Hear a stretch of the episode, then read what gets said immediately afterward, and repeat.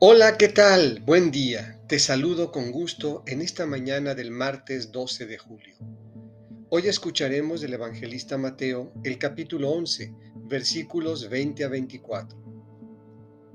Del Evangelio según San Mateo. En aquel tiempo, Jesús se puso a reprender a las ciudades que habían visto sus numerosos milagros por no haberse arrepentido. Les decía, ay de ti, Corosaín, Ay de ti, Bethsaida, porque si en Tiro y en Sidón se hubieran realizado los milagros que se han hecho en ustedes, hace tiempo que hubieran hecho penitencia, cubiertas de sayal y de ceniza. Pero yo les aseguro que el día del juicio será menos riguroso para Tiro y Sidón que para ustedes. ¿Y tú, Cafarnaúm, crees que serás encumbrada hasta el cielo? No, serás precipitada en el abismo porque en Sodoma se hubieran realizado los milagros que en ti se han hecho, quizá estaría en pie hasta el día de hoy.